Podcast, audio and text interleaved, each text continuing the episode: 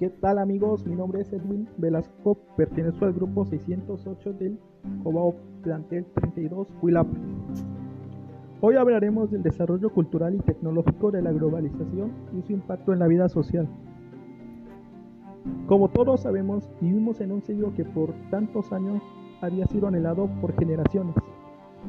Debido a que las personas de años pasados que se presentaban como actores materiales de evolución social predecían cambios en todos los ámbitos, pero en el especial en el ámbito tecnológico.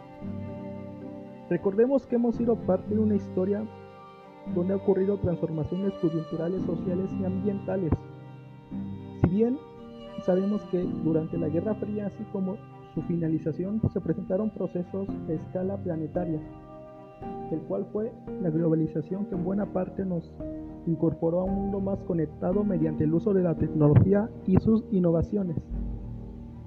En este proceso que se originó en la civilización occidental y se expandió hasta nuestra actualidad, nos ha fomentado en un mercado en el cual el sistema capitalista ha predominado.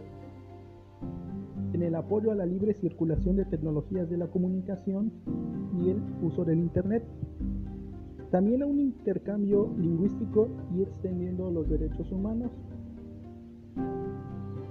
de los cuales este, se habían tenido un rezago a nivel mundial.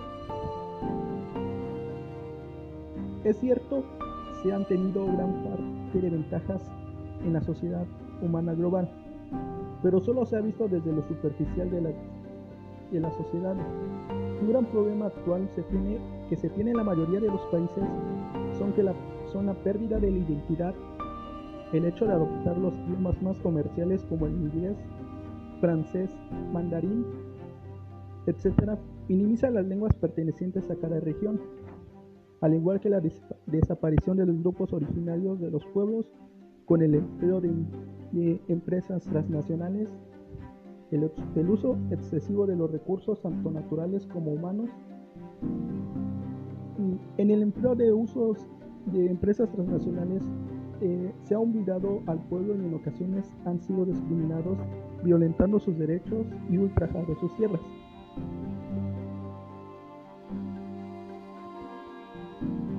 Algo que hay que rescatar es que los seres humanos somos partícipes del futuro que queremos.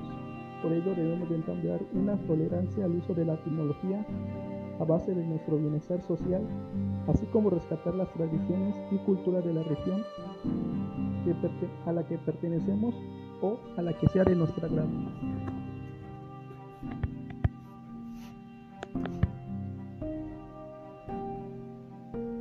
Eso es todo, gracias.